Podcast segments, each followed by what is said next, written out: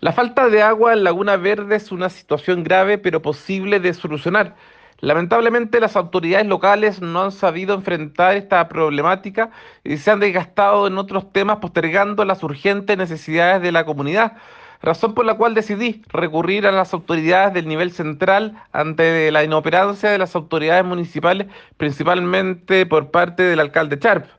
Esto necesita ser solucionado tanto a nivel secundario, reparando la fuga de agua existente y verificando la posible contaminación en el plateado, pero también de forma definitiva, solicitando mayores inversiones de obras hidráulicas para impulsar proyectos que lleven a la independencia hídrica a Laguna Verde.